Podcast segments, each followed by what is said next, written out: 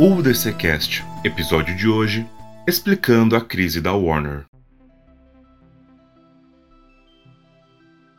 Olá galera, estamos aqui para falar de um assunto que interessa muitas pessoas, mas no geral a maioria dos fãs não liga muito. A gente que é fã só quer assistir nossa série, nosso filminho, sem ficar preocupado com treta de empresa, de fusão, demissões ou coisa do tipo. Mas a vida da Warner nos últimos anos não vem sendo assim, e principalmente pro fã da DC, que passou por muita coisa absurda ano passado que o diga, né? Porque o teu tempo aqui acabou, você está demitido. Vá-te em paz e que o Senhor te acompanhe. Eita, que é forte demais. O meu nome é Danilo, eu sou o criador do universo DC Nauta, e tô aqui com um convidado que manja muito da Warner. Oi pessoal, tudo bom? Me chamo Gabriel, sou o dono lá do portal Max lá no Twitter e eu espero aqui, nesse pouco tempo que a gente tem para comentar, eu consegui explicar algumas relações, algumas dúvidas que a galera tem, para entender de como a Warner conseguiu toda essa dívida, por que ela tá fazendo o que ela tá fazendo e quais podem ser os próximos passos. É isso aí, pra gente iniciar o papo, vamos voltar um pouquinho no tempo, vamos falar lá sobre a compra da AT&T em 2018, a AT&T adquiriu a Times Warner. Isso acabou sendo meio que um desastre em muitos aspectos. E queria que tu começasse, Gabriel, explicando um pouco como foi o contexto dessa compra e por que deu tão errado. Bom, a gente, primeiro a gente tem que entender por que a AT&T quis fazer isso. O que aconteceu é que eles olharam para o lado e eles viram a Comcast. A Comcast é a dona da NBC Universal, que trouxe um baita retorno financeiro para a empresa de telecomunicação, que com isso conseguiu investir cada vez mais na nova tecnologia, o 5G. Ou seja, a AT&T viu a amiguinha do lado e pensou, mano, se dá certo com aquilo, a NBC Universal, que é bem menor que a Warner, se eu comprar uma empresa maior, eu vou ganhar mais dinheiro. Com isso, a gente teve, teve dúvida se a AT&T ia comprar a Paramount ou a Warner, mas eles escolheram a Warner por um simples motivo de a Warner é gigantesca a Warner tem HBO, a Warner tem Harry Potter, a Warner tem DC. Com isso, eles pensaram: se eu criar um serviço de streaming único da empresa, juntando tudo isso e acoplar com o meu, meu plano móveis, meus dados móveis, eu consigo começar a galera a pagar 5 dólares a mais e com isso conseguir mais dinheiro. Mas infelizmente esse, esse tiro saiu pela culatra. Pois é, o tiro saiu bastante pela culatra porque assim foi um investimento muito alto na Warner e acabou não funcionando, né? Eles tiveram, demoraram muito tempo ali com regulações em vários países e pouco tempo depois eles já desistiram da compra da Warner. É, se tu pensar que eles compraram a Warner, a Time Warner, por 85 bilhões de dólares e venderam por cerca de 31, não lembro o certo, mas não foi mais de 40, tu vê que teve uma grande perca de, de interesse capital daquilo. Isso se deve porque a AT&T não soube administrar o negócio da Warner. Isso principalmente porque a AT&T não, não, como posso dizer, eles não são do ramo. E quando tu não é do ramo e tu quer entrar no ramo, normalmente tu faz uma coisa, tu gasta muito dinheiro. Só que a AT&T tinha um problema, eles gastaram muito dinheiro nos dois primeiros anos. E com isso gerou uma, uma dívida gigantesca. E com a pandemia, eles tiveram uma coisa que eles não esperavam a recessão econômica da parte da telefonia deles. Com a telefonia deles caindo, eles não tinham dinheiro para sustentar o Warner. E agora a Warner tinha que sustentar o negócio de telefonia da. Assim, tendo que vender, tendo que vender suas próprias divisões para a AT&T poder financiar o seu 5G. Ou seja, a Crunchyroll, a Warner Media, a Warner Bros. Games ia ser vendida simplesmente para investir no 5G. É, tristeza isso. E tipo assim, a Warner também não tinha como sustentar porque a pandemia também afetou a Warner. O cinema não tava lançando nada e o que lançava, enfim, não fazia muito dinheiro. Então, tipo assim, basicamente entrou num, num buraco, né? E, assim, o que a gente conseguiu perceber da gestão da AT&T foi um investimento muito grande em streaming. É nessa gestão que surge a HBO Max, né? E existe um investimento muito grande é, na HBO Max, por exemplo, você tem o. Pegando pra, pro lado da DC, você tem o Snyder Cut. O Snyder Cut foi um investimento ali de 70 milhões, que eu não vejo hoje em dia esse investimento sendo feito nem a pau, né? Não sei se concorda comigo. Mas como tu vê esse investimento na, na, HBO Max durante a pandemia? Uh, o, o investimento na pandemia tem um, um grande problema. A galera, eles tiveram uma noção, até que faz sentido. A galera tá mais em casa com a galera mais em casa, eles vão querer consumir mais conteúdo. E isso é verdade. Só que O problema foi que a Warner não pensou isso sozinha. Todos os outros pensaram, mano, a galera tá em casa, eu vou gastar dinheiro com isso porque a galera vai assinar o meu serviço. Imagina, Apple, Amazon, Disney, uh, NBC Universal, Paramount, uh, Quibi, Amazon Prime, Netflix, HBO Max, todas as empresas estavam, mano, eu vou investir dinheiro porque a galera vai assinar o meu. E com isso a gente entra numa, num ciclo viciante. Eu vou gastar dinheiro para atrair novos assinantes. Com esses novos assinantes, eu vou ganhar dinheiro. Com esse dinheiro, eu vou investir em série que vai atrair mais assinantes. Só que tinha uma coisa que não batia, que era essas séries não se pagavam. Tu atrair novos assinantes não necessariamente paga as produções. Porque nada garante que o cara que assinou a série, assinou para ver o Snyder Cut, por exemplo, vai continuar pagando para ver The Last of Us, que lançou dois anos depois. Por isso que os lançamentos têm que ser contínuos, para tu ter um tipo um motivo para galera pagar. Só que tem um problema. Se tu tem muita coisa, muito cara contínua, tu tem um custo muito grande contínuo e tu não tem dinheiro circulando continuamente. Assim a gente entra numa recessão econômica dentro da empresa. Agora respondendo sobre Snyder Cut, eu sinceramente acho que não seria lançado o filme por um simples motivo de o filme ser muito caro para lançar no streaming. Talvez o filme tivesse sido lançado, tivesse sido feito para lançar nos cinemas, mas eu não sei se com a atual gestão, com a ideia de fazer um universo único, compartilhado, que vai dar dinheiro no futuro, eles voltariam ao passado para construir a visão de um artista. Mas, talvez de um outro artista, mas talvez não do Snyder, que trouxe problemas para dentro da Warner, problemas financeiros. Ou eles pensariam, cara, vale realmente a pena eu trazer talvez o Henry Cavill de volta somente com um filme de quatro horas, sendo que ele saiu do meu universo? Eu acho que essas iriam ser questões que iriam bater na cabeça do, dos atuais líderes e eles iam dizer: é melhor não, é melhor eu não mexer com esse formigueiro. Pois é, é um, é um buraco fundo realmente, porque é, eu vejo que o investimento ali no Snyder Cut é, fazia bastante sentido para a época. Nessa ideia que tu falou, né? As pessoas estão mais em casa e que teve até uma audiência boa na época, mas a HBO Max percebeu que muitos gastos ali haviam sido excessivos e reduziu muito nos últimos anos. Três anos depois, como eu falei, né, da AT&T adquirir a Warner, ela já pensou, e vamos ter que se desfazer desse negócio. E aí surgiu a Discovery como opção. Não lembro se surgiram outras opções. Eu acredito que teve outra também. Surgiram, surgiram. Eles tinham na mesa, dizem que quatro propostas de uma empresa de, tipo Big Tech, tá ligado? Uma Big Tech, a Paramount, a Universal e a Discovery. Eles optaram pela Discovery por um simples e único motivo. Não ia ter problema nenhum regulamentório. Porque a Discovery só tem canal de TV. E os canais de TV de qualquer um comparado ao monopólio que a Discovery tem, não é nada. Por isso que eles escolheram a Discovery, porque ia ser o movimento mais rápido. Pois é, e aí a gente tem essa fusão da Warner com a Discovery, e foi feito de uma forma com que alguns executivos ali da AT&T ficaram com direitos ainda, né, dessa nova empresa. O que aconteceu foi que mas cerca de tipo 71% da empresa, eles ficaram com os acionistas da AT&T. Porque a AT&T, eles, eles perderam muito dinheiro. Tipo, eles, eles tinham que recuperar esse dinheiro, mas não para eles. A AT&T não é teu pai que pensa, eu vou gastar dinheiro, mas eu tudo bem. Ele é uma empresa, ele tem que dar dinheiro para os seus acionistas. Então, o que eles pensaram é, eu vou dar 71% dessa empresa para os meus acionistas. Se meus acionistas quiserem ficar, beleza. Se eles querem vender, beleza, eles vão recuperar parte do investimento.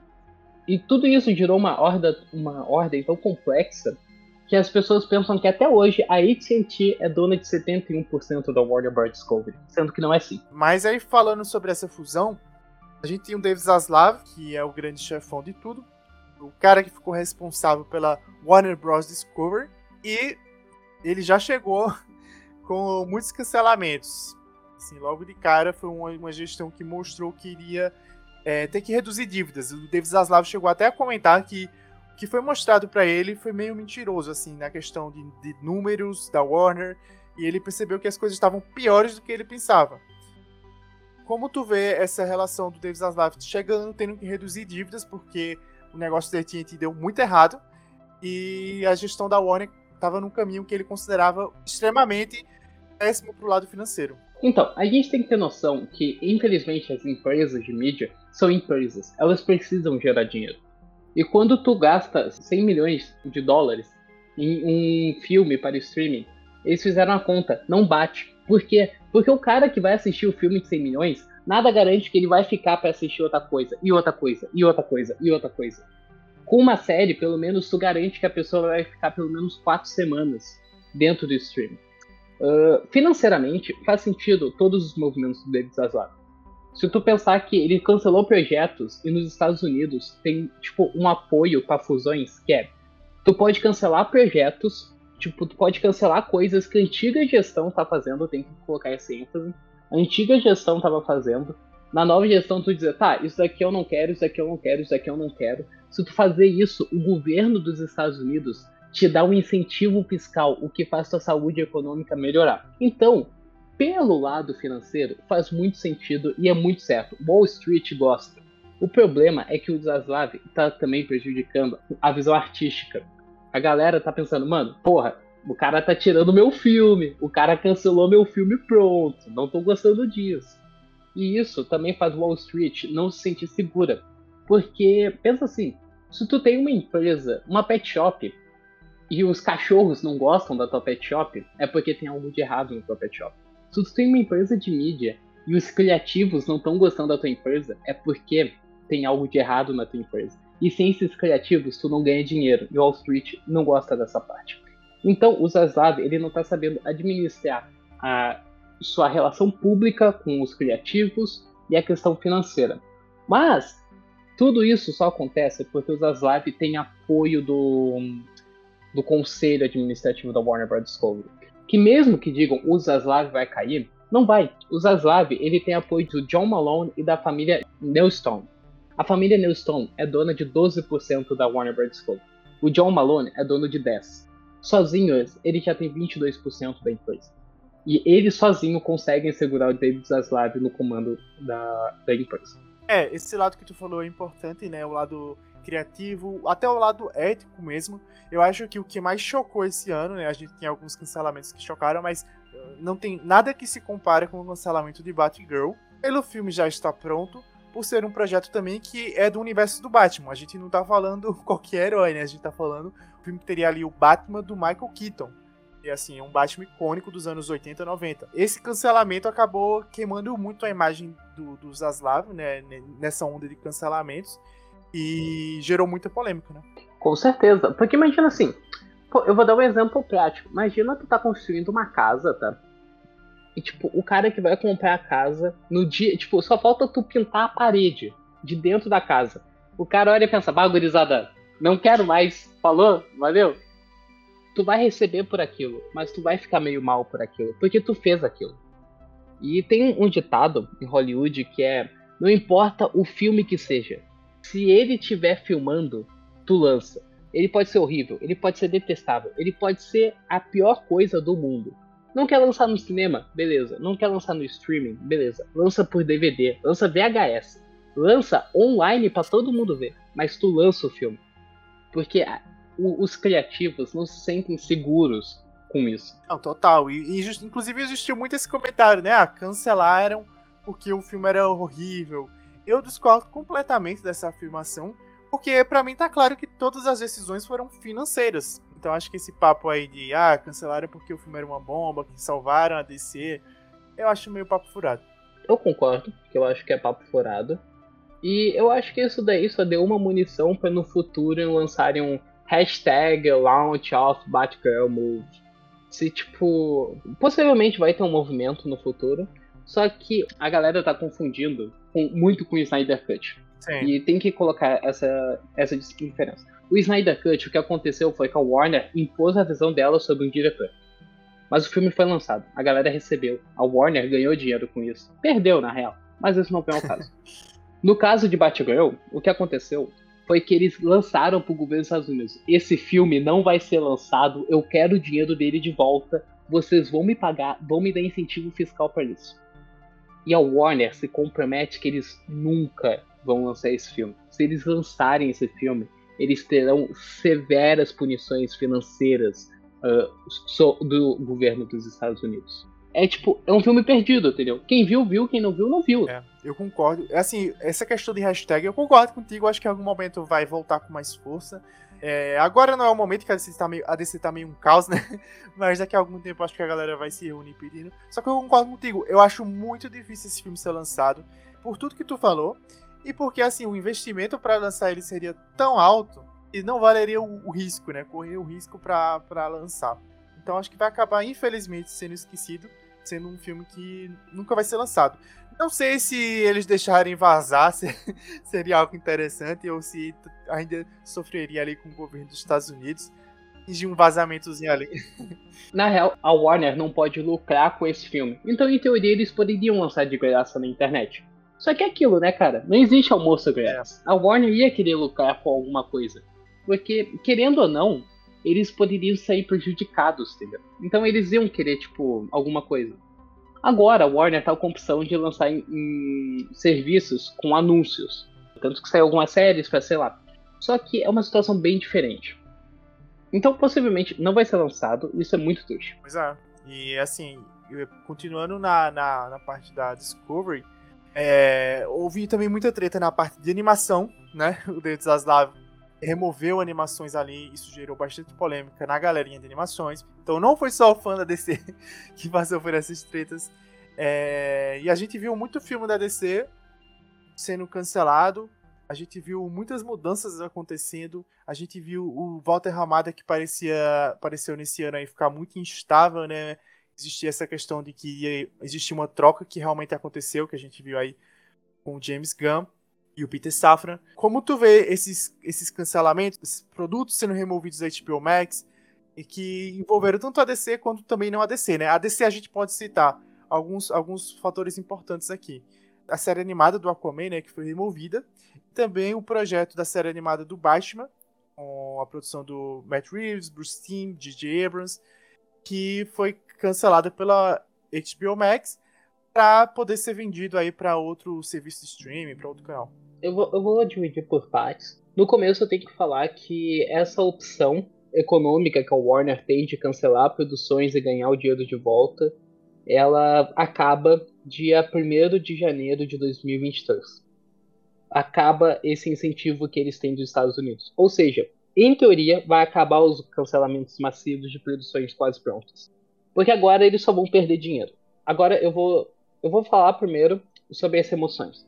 O que acontece é que para colocar uma produção dentro de um catálogo, tu tem que pagar, tipo, um aluguel. Só que esse aluguel tu não paga para alguém. Tu paga para os criadores.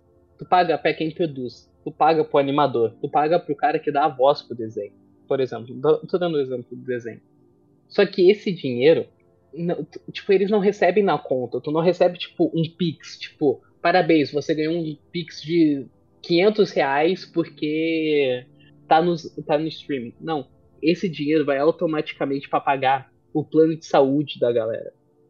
Uh, tá, essa economia é ela é grande se tu retirar grandes produções, como por exemplo todas as animações que saíram tem um elenco muito grande, tem muitos animadores e pagar os planos de saúde de toda essa galera realmente é meio caro. Mas é um lado tão desumano, entendeu? Tipo, é, é anos de trabalho de uma pessoa. Imagina, tipo, eu, eu não sei se vocês já tentaram animar algo. Eu nunca tentei, eu acho muito complicado. Imagina, tipo, dois anos da tua vida ser removido, ser removido de um catálogo que tu pensou que ficaria ali para sempre por, por causa de 600 mil dólares, 700 mil dólares.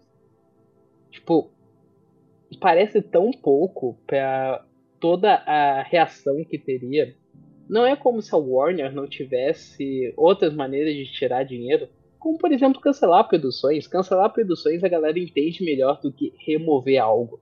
Porque remover algo que é seu, além de dar problema com os criativos, causa uma reação muito negativa entre o público e com a completa razão.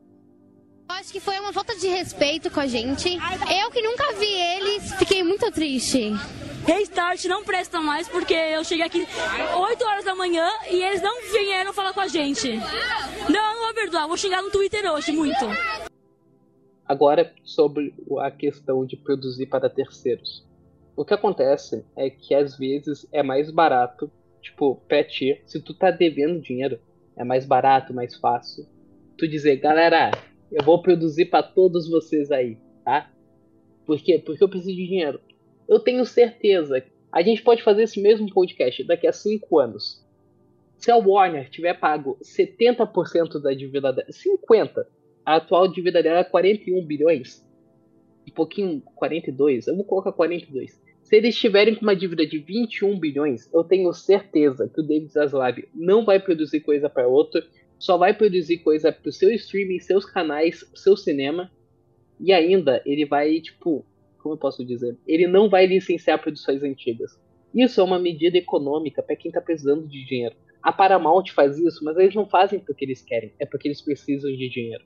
A NBC Universal, mesma coisa. A Sony é porque não tem streaming. A Disney, a Disney, ela só, ela só faz produções de terceiros com o nome Fox. E é porque a Disney mesmo está tendo problemas financeiros gerados pela pandemia e agora por uma crise econômica iminente nos Estados Unidos. Inclusive, vários streamings estão tendo problemas financeiros, né? De não estão conseguindo se pagar, a conta não está fechando em vários aspectos. E é, é uma das decisões do Zaslav, inclusive. Ele, ele, quando chega na Warner, ele fala: Eu vou investir em cinema. Se, se der, eu vou lançar até mais filmes por ano. Mas o investimento na HBO Max não vai ser tão foco como foi na gestão ali, né? Até com o Jason Killer no comando. É, é que a gente tem que ter a noção também. Uh, eu tava vendo um dado revelado, acho que pelo The Rap, que a Discovery foi o terceiro streaming dos Estados Unidos que mais fez produções locais, Discovery Plus no caso. A única diferença é que o Discovery Plus, um, um original, é muito barato de produzir. É mais barato tu produzir um Irmãos à Obra do que tu produzir qualquer programa de merda da, da Warner, entendeu? Sim, sim. E, infelizmente, Irmãos à Obra tem uma audiência 10 vezes maior do que Animal Kingdom, por exemplo. Irmãos à Obra, cada episódio custa meio milhão. Cada episódio de Animal Kingdom custa 4 milhões. Essa é uma questão econômica certeira, entendeu? Isso é muito triste, porque, infelizmente, os números mostram que o David Zaslav, por um lado econômico, tá certo, tá dando resultado. Uh, o churn, o churn é tipo a galera que sai do serviço de streaming. Ah, tipo, o esvaziamento, o cancelamento da HBO Max diminuiu desde que ele começou a colocar produções da Discovery dentro da HBO Max. É muito triste tudo que está acontecendo, mas infelizmente ele tem a justificativa econômica e Wall Street, a parte econômica da galera ali, eles estão gostando dessa parte. Eles estão exigindo que os streamings dê dinheiro. O único streaming hoje que dá lucro é a Netflix. E eles ficaram 10 anos para mais sem dar lucro. Sim a Netflix operava no vermelho. Hoje em dia que eles estão começando a dar lucro. A Disney, eles registraram recorde em muitas coisas no, no trimestre passado, mas eles caíram cerca de 10%, porque eles geraram um prejuízo de 1,5 bilhões de dólares no streaming. Por isso, inclusive, Bob Chapek saiu da, da empresa entrou Bob Iger. Tanto que o Bob Iger ele entrou na empresa dizendo: Eu vou fazer o streaming ser lucrativo infelizmente, a gente está numa nova era do conteúdo. A gente não está mais na era da produção. A gente está na era da contingência. A gente vai produzir o necessário. A gente não vai produzir tudo. A gente vai produzir o que faz sucesso. Pensando nessa ideia do sucesso, tu vê eles pensando em fazer mais conteúdos baseados em IP, que é como o Disney, a Disney vem fazendo, né? A Disney basicamente o foco dela é Marvel e Star Wars. Tu vê a Warner fazendo mais ali Harry Potter, DC, com certeza, eu acho que o que vai acontecer é que a Warner é um pouco diferente da, da Disney nesse quesito. A Disney sempre foi focada muito em IP. Eu acho que a Warner, eles ainda vão investir em projetos standalone, mas eu acho que vai ter que ser um projeto com um diretor ou um ator muito bom. Não muito bom, tipo, nossa, esse cara é muito, muito famoso. Eu duvido que o Adam Sandler, se ele quiser fazer um filme, a, a Warner não vai oferecer dinheiro. Eu duvido que se o James Cameron quiser fazer uma nova IP, a Warner não vai dizer, meu, veio. Tanto que fizeram a Punk News, eles fizeram uma entrevista recente com 25 produtores renomados de Hollywood, e a Warner Bros. foi classificada como o segundo melhor lar para futuros títulos. Isso se deve por causa que a Warner, eles escutam tudo e eles podem aceitar, entendeu? Mas eu acho que vai ser uma, vai ser uma divisão, tipo, se tiver 20 filmes por ano, 13 filmes que vai ser certeza de sucesso. Animações, filmes IP da DC, Harry Potter, Matrix, Mad Max, uh, Duna, Monsterverse. Vai ser coisas assim. E sete filmes vão ser filmes meio independentes que vão ser para gerar Oscar ou para gerar novos diretores, novos talentos para produzir novas IPs. Deu para entender? Entender, com certeza. E, e, pensando agora mais no lado da DC, que é a galera que tá escutando aqui. Com certeza quem tá escutando aqui até agora é porque gosta desse, desse lado de bastidores. Mas pra gente focar um pouquinho no, no lado da DC, quero focar nesse finalzinho de 2022. Houve busca, né, pra ter um novo presidente. E foi bastante complicado. Saiu até informações que ninguém em Hollywood queria, né? A gente também teve ali o Dan Lin, que foi uma possibilidade em um momento. Existiram várias possibilidades pessoas que. Chegou até essa informação que a Warner teria implorado pro Todd Phillips e o Todd Phillips não quis. O que eu acho muito nada a ver, pô. O Todd Phillips realmente não tem nada a ver com a DC. Mas, como tu vê toda essa, essa bagunça que a DC entra, porque, tipo assim, a DC, antes dessa fusão, ela já tinha certos problemas ali de, de gerência, né? De organização. E aí, entrando nessa bagunça da Warner Discovery, tudo ficou ainda mais confuso pro fã. E justamente por isso que é interessante esse episódio, porque, como eu disse no começo, o fã da DC no começo só ligava para as produções, tipo, assistir seu filme, sua série. Hoje em dia, muitas pessoas estão cada vez mais interessadas em entender como tudo acontece nos bastidores, para poder entender toda essa loucura, né, dos últimos anos, é, é, mudança de planos toda hora, né, a DC sofreu muito com isso também, adiamento de filmes. Então eu queria que tu falasse sobre como a DC se encaixa nessa bagunça e esse período de tempo aí também que ficou Hollywood meio que rejeitando a DC até finalmente conseguir encontrar novos líderes. Cara, a DC encaixa na, na Warner Bros. Discovery exatamente da mesma forma que hum, a divisão animada Senhor dos Anéis, Harry Potter pode encaixar. Querendo ou não, infelizmente hoje em dia os filmes do cinema eles são de blockbusters. Tu precisa disso. E tu fazer os filmes da DC dá dinheiro. Não importa, ah, não, mas tá Adão Negro. Adão Negro não deu dinheiro porque o The Rock gastou 260 milhões. É o 11 filme mais caro da história. Um absurdo. Ah, mas Super Pets, cara, 90 milhões. Minions 2 foi feito com 70. Minions 1 foi feito com 50. Tipo, é, é muito dinheiro. Não é. Esses projetos parece que não foram feitos para ser lucrativos. Mas enfim. A DC, eles podem ser a mina de ouro da Warner. Eu acho que hoje a Warner tem 13 IPs que são gigantescas: Harry Potter, DC e o universo do, de Game of Thrones. Eu acho que qualquer coisa que eles fizerem disso vai ter barulho, vai ser gigantesco. E a DC, em especial, eles têm uma coisa que os outros universos não têm. Eles têm uma história passada que eles podem pegar dos quadrinhos e colocar nos filmes e fazer muito dinheiro. Só que a gente tinha um problema não tinha como. Infelizmente, hoje o que dá dinheiro é o universo compartilhado. Vide Marvel da vida. Então, o que a gente tinha é que a gente ia descer se afastando cada vez mais disso. Uh, não sei se eles estavam se afastando completamente do universo compartilhado. Eu não acredito nisso. Mas ali, os maiores sucessos recentes, tirando Aquaman, depois de Aquaman, foram Joker e The Batman. Os dois filmes são independentes. Os dois filmes são pesados. Não, não encaixam no universo compartilhado. São filmes bastante autorais, né? Eu, eu acho assim, a gestão, a gestão do Ramada, você consegue ver bons projetos isolados. Por exemplo, o filme do The, The Suicide Squad. Né? Eu gosto, por exemplo, de Ave de Rapina. Só que. Também só gosto. que esses filmes isolados, Shazam também gosto legal. Eles funcionavam ali de, de, forma isolada, mas ninguém assistia eles porque fazia parte do universo. Ninguém assistia esses filmes porque estava super empolgado com o universo da DC. Não, você ia assistir porque tinha interesse nos personagens, era fã da DC, enfim, mas a marca da DC em si, ela não estava forte para atrair o público. Com certeza. Daí a gente tinha um cara, que é o David Zaslav.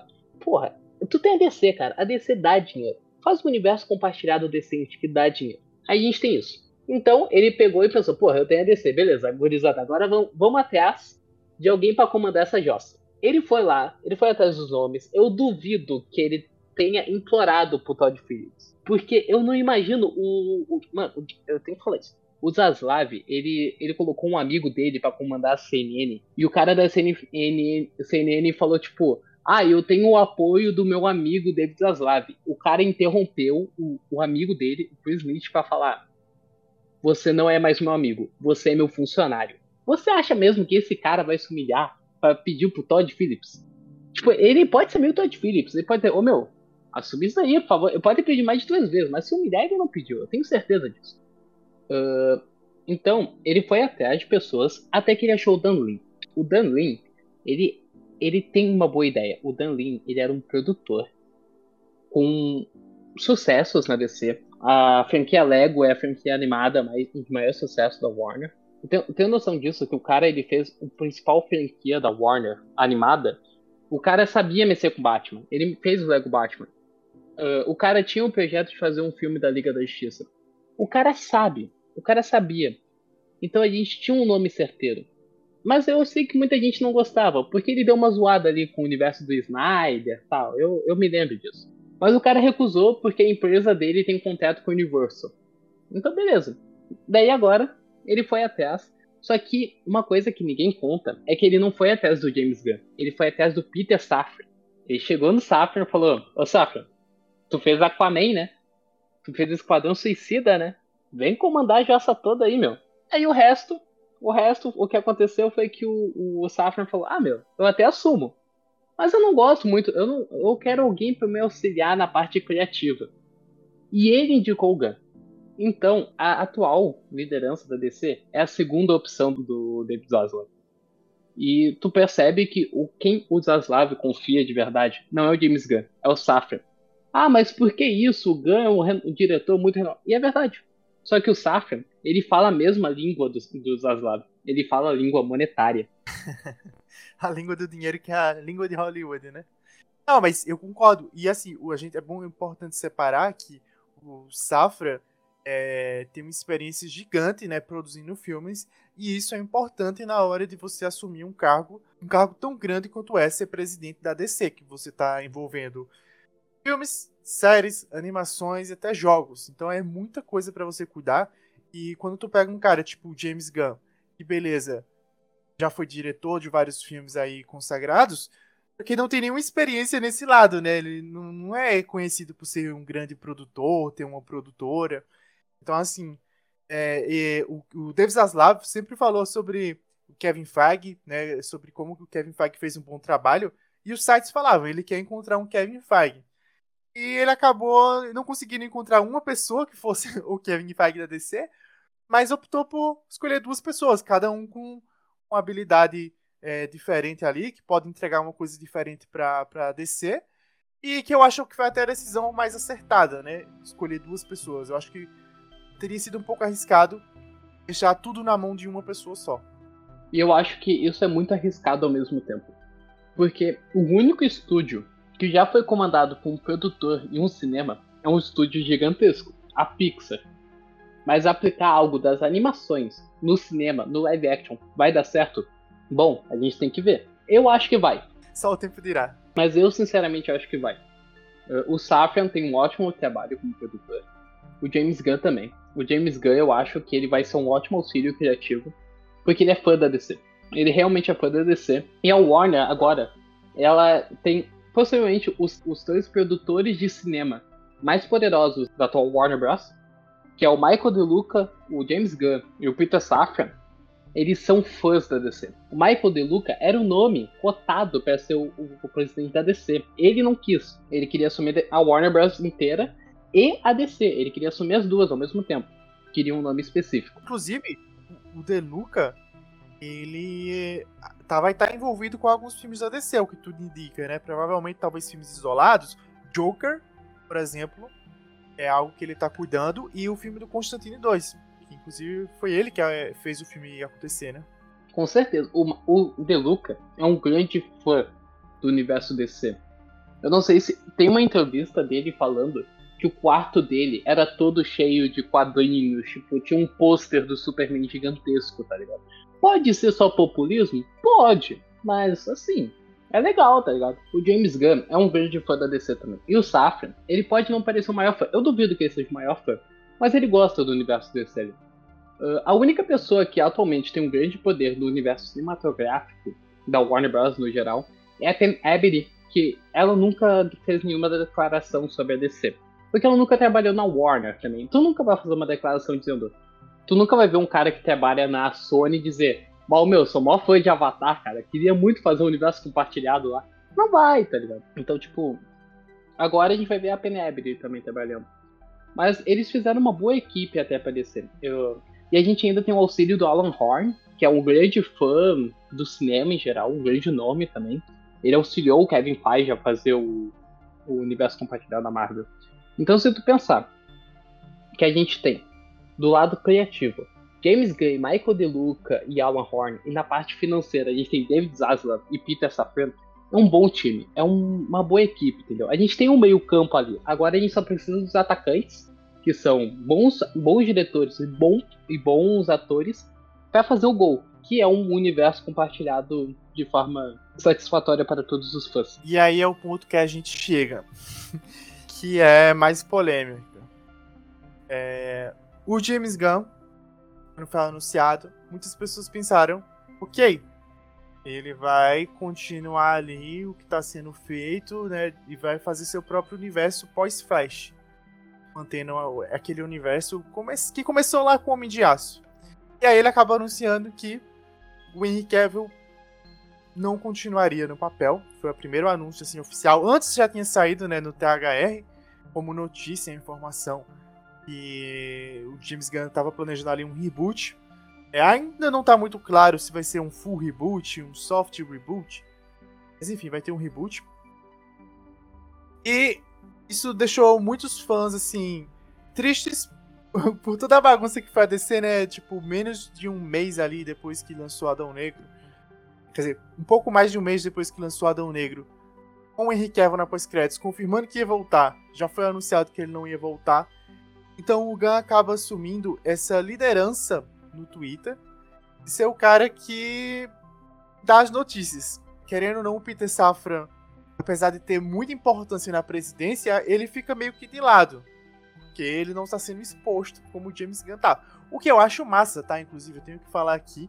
Eu gosto do James Gunn estar tá se comunicando com o fã, porque é algo que o fã da DC tá precisando nesse momento. De alguém que deixa as coisas claras e que não teve nos últimos anos com o Ramada. E aí eu queria é, falar sobre esse lado, sobre essas decisões, como tu enxerga elas. Porque é óbvio que tem um lado criativo do James Gunn chegar e falar, pô, se você vai me contratar, Zaslav, até. Porque isso é conversado, né? Isso é conversado antes de assinar os papéis. É, o David Zaslav com certeza teve uma conversa para poder entender qual seria o plano pra ver também se encaixava no que ele pensa, né? Porque o Zaslav sempre falava, eu quero focar na trindade. O Zaslav, pô, mil vezes ele citou Batman, Superman e Mulher Maravilha. É, os heróis principais da DC são sempre citados. Então, quando o James Gunn conversa com o Zaslav no começo para apresentar a ideia criativa, antes de até de apresentar o plano final, ele com certeza falou, ó, oh, se você me contratar, eu vou querer fazer do meu jeito. E aí, do meu jeito, eu vou recomeçar muitas coisas aqui do zero, porque eu não quero me ligar com essa bagunça do passado beleza, existe o ponto do lado criativo que o James Gunn com certeza deve ter colocado na mesa. Mas eu queria saber se tu também vê um lado financeiro nisso tudo. Por quê? Vou jogar aqui a ideia. Quando você traz o Henry Cavill de volta com o Homem de Aço 2, você traz o Henry Cavill que já tem uma fama boa, né, com um salário alto, e um Henry Cavill que traz os produtores do primeiro filme. Porque quando você faz uma sequência de um filme, você tem que trazer a galera que tava lá com o contrato, né, do, do primeiro filme, do primeiro Homem de Aço. E você tem que dividir esse dinheiro. Querendo ou não, o orçamento do, do Homem de Aço 2 é muito maior do que seria se você lançar um novo filme do Superman zerado, né? Enfim.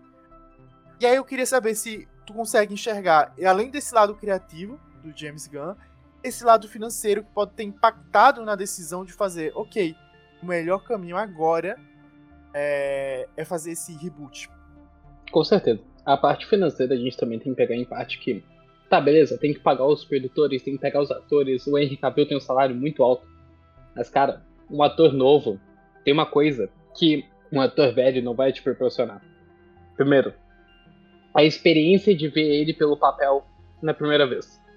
Tipo, Curizada, vamos lá ver o filme para ver se o novo Superman é bom mesmo. Vamos ver se o. Sei lá. O. o Daniel encaixou como novo Superman. Tem esse papo. Todo mundo conversa, tipo, pra ver isso. Até fã. Até interesse do público. E também tem licenciamento. Licenciamento de brinquedo. Com o novo uniforme do Superman, que vai ter, tu pode vender fantasia do Superman nova. Então, tudo isso é uma questão financeira e eu ainda acho, tipo, eu concordo contigo sobre a questão do, dos produtores, atores, mas eu acho que isso também tem muito a ver com licenciamento para brinquedo e para roupa. Não, eu concordo. Esse, esse, lado de licenciamento é super importante e dá muito dinheiro em Hollywood. Só que eu vejo ainda sendo um fator principal nesse lado financeiro e que essa, essa decisão impacta muito o lado de produtores, porque é muita gente que produz o Homem de Aço e aí tu, tu traz mais gente ainda, porque com certeza a equipe do Hiran Garcia iria querer, querer botar a mãozinha ali, estar tá envolvida nesse projeto, também ganhar parte dos lucros. Então é muita gente de olho em colocar a mão no projeto Superman e muita gente que já estava envolvida na produção queria estar de novo. Então, tu começando do zero, tu não tem esse esse esse lobby, né? Por exemplo, com o Henry Cavill é, continuando, a Dani Garcia, né, com a empresa dela lá, poderia estar tá, tá envolvida nisso também.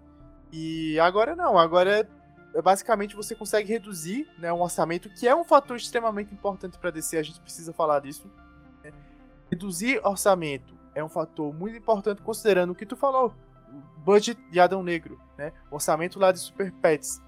E a DC precisa pensar, pô, com 200 milhões a gente consegue fazer um filme de Superman, com 180 milhões a gente consegue fazer um bom filme de Superman.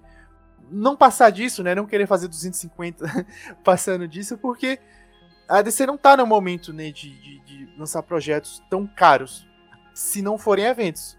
Porque é como tu falou, um universo compartilhado bem coeso, as pessoas vão assistir o filme pelo universo. Né? Então, a Marvel, por exemplo, lança o Homem-Formiga. É, não tô querendo menosprezar o Homem-Formiga, mas a força do filme é porque ele apresenta um vilão que vai aparecer no evento e que se conecta, enfim. É isso que faz o filme ganhar força. E a DC não tem nos últimos anos. Todos os filmes, a bilheteria foi só o hype individual do filme. Né? Pelo menos isso até pós-Liga da Justiça. A gente teve Batman vs Superman, que beleza, foi um evento ali, né? Liga que fracassou, mas também foi um evento. Mas pós-Liga, principalmente na gestão ramada, são projetos solos ali, soltos, né? Um Shazam, um Aquaman. E, e, que eu acho importante você ter essa individualidade nos projetos, que, que torcer aí pro James Gunn continuar, dar liberdade criativa para diretores, não perder isso, mas você precisa ter uma coesão, ela precisa ter um plano, né? Ela precisa ter uma unidade maior. E pensando em unidade, o James Gunn já confirmou que teremos um universo compartilhado com filmes, séries, animações e jogos. Jogos é a parte mais polêmica. O que tu acha disso? É, é um universo que as pessoas falaram, ah, ele vai copiar a Marvel, mas na verdade parece muito mais uma cópia do que Star Wars faz, né? que Star Wars explora muito mais mídias que o MCU. Eu acho que vai dar errado a parte dos jogos. E não é tipo, ah não, eu, eu gosto de jogo, eu jogo, eu acho bem divertido. Mas, cara, pensa assim, tipo, um senhor de idade, 70 anos. E, pô, vamos supor que, pô, ele é um grande fã lá, tal, ele viu o Batman dando a West, agora ele viu que agora tem um Batman, o Super Amigos dele virou real, tá ligado? Acha muito pica isso. Aí tem um Aí tem um jogo que conta a história de introdução da do Lanterna Verde. Vou dar um exemplo. Aí chega lá e aparece no próximo filme o Lanterna Verde. E vai ficar, mano, eu vi todos os filmes, todas as séries, todas as animações. Eu nunca vi o, o, o Lanterna Verde aparecer. Tá errado. Estão pulando uma parte. Estão me mentindo. Então, o, a, a, tipo, não vai ser todo mundo que vai querer jogar os jogos tu tem que colocar os jogos umas histórias secundárias das secundárias das secundárias. E isso não vai atrair a atenção do público gamer. Então eu acho que os jogos é meio arriscado fazer parte do DCU. Eu vou te jogar uma ideia. Vou jogar duas ideias, na verdade. A primeira, faz uma parceria com a Lanzoca e faz a, os reacts dele dos jogos, né? Eles jogando seriam oficiais, seriam canon.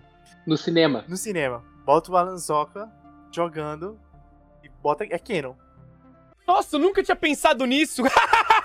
Nossa, velho, você é um gênio, cara! Puta merda, nunca pensei nisso, velho!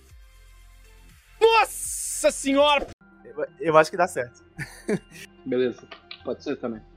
E a segunda ideia, é, falando sério agora, é pensar é, em como fazer esses projetos não, não darem essa sensação que tu falou. Como isso poderia ser feito? Por exemplo, o Batman já tem alguns anos de experiência nesse universo. Em vez de tu fazer explicar a origem do Batman, tu pode fazer um jogo contando o início desse Batman.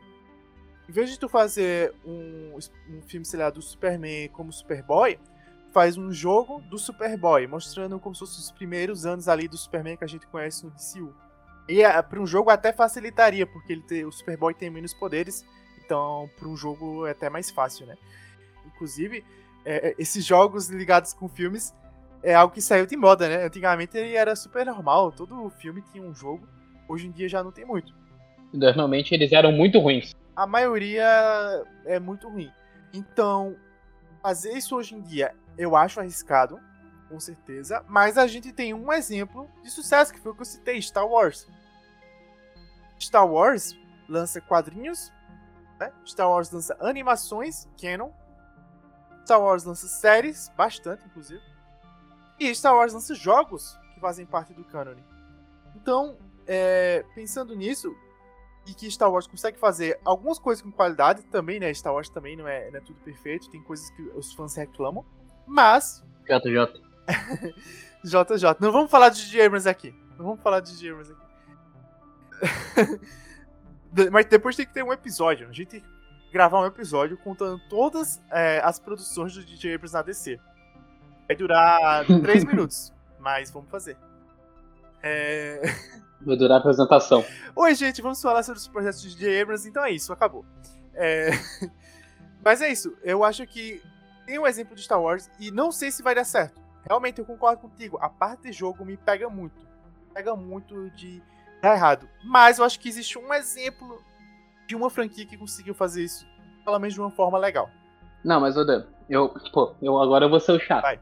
Tu conhece alguém que assistiu tudo de Star Wars? Olha, eu não conheço, mas deve existir. Com certeza, tem. Deve existir. Agora eu tenho uma outra pergunta. Eu não ter jogado um jogo vai influenciar eu entender o próximo filme? É, isso é um problema. É, tem que ser bem, bem pensado. Meu, se, tipo, o meu problema é, tu tem que jogar tal jogo para entender tal filme. Tipo, são mídias totalmente diferentes. Isso eu sou o contrário. Também. Mas se tu conseguir fazer, tipo, mano, tu não precisa jogar o jogo. Mas se só se tu quiser saber mais da história, tá ligado? Mas, tipo, não vai me apresentar algo importante. Tem, não. Não, eu concordo. Inclusive, eu sou totalmente contra essa dependência de ter que assistir algo. O James Gunn vai ter que fazer um trabalho de maestria, um trabalho incrível, para que ele consiga fazer com que os filmes se sustentem, né? E a gente não tem essa obrigação. Porque, assim, é, é, realmente eu concordo contigo. Acho que quando vai tendo muita série, muita animação, as pessoas também vão perdendo o interesse. Eu acho que em vez de ganhar interesse, as pessoas vão perdendo, porque é tanta coisa para consumir que afeta a qualidade, né? Afeta o interesse do público e a gente tá vendo isso com a Marvel nessa última fase. Com certeza. E, então, assim, no começo, obviamente, as pessoas vão estar muito interessadas por esse novo universo, porque é tudo novo, né? Então, quando é novidade, né, as pessoas ficam empolgadas. Pô, o novo Superman, o novo Batman, a nova Mulher Maravilha, enfim é, uma nova Liga da Justiça, no início vai existir. Mas e com o tempo? Será que não vai ficar cansativo? Então, essa é uma das grandes questões que a gente só vai saber com o tempo. Vai ser difícil saber logo de cara, né, se vai dar certo. É só com o tempo mesmo para saber se, se, se isso vai dar certo. Eu odeio a comparação que eu vou fazer, mas se a DC conseguiu começar o universo tão bem quanto a Marvel começou, eu não gosto dos primeiros filmes do primeiro universo, mas eles geram hype, tá ligado? Eu acho que a, daí vai dar certo, tá ligado? Porque o começo é o mais difícil. Se tu pensar, o começo é o mais difícil Sim. pra tudo. É, a DC precisa acertar o filme da Liga. Eu acho que. É tipo assim, óbvio, ela precisa acertar os filmes individuais, lógico. Mas assim, se ela acerta os filmes individuais e erra no da Liga, é o mesmo que nada. Porque é, é, é no filme evento que a Marvel cresceu sua marca. Então a DC precisa crescer nos filmes evento. O que eu acho que a, a, a DC tem que fazer é filmes bons individuais tem que atrair público, tipo, ah, legal, Superman e tal. Aí no filme da, filme da Liga tem que ser excepcional. Tipo, pode não ser excepcionalmente bom de roteiro, mas tipo um filme que tu pensa, caramba, eu tenho que ver agora o próximo filme, porque não sei o que. Tipo, pode não ter conexão direta, mas tu tem que gerar aquele hype dentro da pessoa, tipo, eu não posso perder nada desse universo, porque vai, vai que. Pois é, tem que dar aquele sentimento de bater no peito e falar desse é gigante. e é isso. Eu espero que isso aconteça, eu espero que consigam fazer um bom universo e também continuar os projetos isolados, que eu acho super importante. É ali o universo do, do Matt Reeves, né, que o James Gunn não deve tocar, deve deixar o Matt Reeves fazendo seu trabalho, filmes isolados ali como Joker, pode acontecer mais no futuro. Eu falo mais, eu falo mais uma coisa. Junto de Joker tem que fazer um filme do Lex Luthor sendo político. Ah, com certeza. Bota, bota um diretor de filme político pra ser o Lex Luthor. Tipo, pra comandar o filme do Lex Luthor. Tu vai ver o melhor filme da tua vida. Hum, Bruce Wayne conhece Clark Kent. Ah, adorei. Eu adoro aproximar as pessoas. Como vão? Lex. Olá. Que bom. Oi, olá. Lex, é um prazer. Au, uau, que aperto forte. Não vai querer puxar briga com esse cara. Então é isso. Já encerramos o episódio. Acho que a gente conseguiu explicar um pouquinho como começa toda essa história da Warner, entrando em dívidas, e também finalizando aí, focando mais na DC, falando um pouco sobre como a gente vê a, o James Gunn e o Peter Safran comandando a DC e nossas expectativas para o futuro. Queria agradecer demais o Gabrielzinho pela participação. É uma pessoa que está sempre me ajudando e já participou de vários spaces lá no Twitter comigo, alguns lendários, inclusive. E é isso. Agora eu queria que tu mandasse a braba falando aí pra galera as tuas redes e onde te encontrar. Pô, galera, eu agradeço imensamente vocês terem me escutado falar. Espero que eu tenha conseguido ajudar vocês a entender algo. Se não conseguiu entender, cara, uh, tenta mandar alguma publicação lá no Twitter me marcando ou em alguma publicação minha. Se eu demorar para responder é porque eu tenho outras coisas para fazer, desculpa. Mas meu Twitter é lá, arroba underline portal, a maior página que fala sobre a Warner Bros. do mundo, eu tenho que falar disso. Respeita. E gigantesco. E é isso, galera. Muito obrigado por todo mundo que acompanhou. Obrigado, Dan, por me convidar. Obrigado a toda a galera do ODC. Vocês são demais. Beijão. É, inclusive, acho que foi o teu primeiro episódio aqui no DC Cast, né? tipo, oficialmente. Assim, é verdade. Primeiro episódio. A, apesar de ter participado, como eu falei, muitos spaces, a gente já fez bastante coisa junto. Mas no é primeira vez. Não, mas isso daí era culpa minha. Tu me chamava e dizia, não, vamos, vamos. E eu nunca, nunca desenrolava. Só, ah, vamos, vamos. E daí deixava de canto, entendeu? Foi erro meu, erro meu, desculpa. Mas vê aí, vê aí um episódio. E com certeza esse ano virão outros. Com certeza. Se você gostou desse episódio, não esqueça de seguir a gente e recomendar esse episódio para outras pessoas. Não estamos ganhando nada com esse podcast, então a divulgação é importante. E se você tá pelo Spotify, deixe uma estrelinha lá. É importante para o Spotify divulgar para outras pessoas, recomendar para outras pessoas. E também aproveita para interagir com a nossa enquete. A gente sempre deixa uma enquete, alguma coisa no Spotify, então deixe o seu comentário também. É isso. Até a próxima e cheiro no cangote.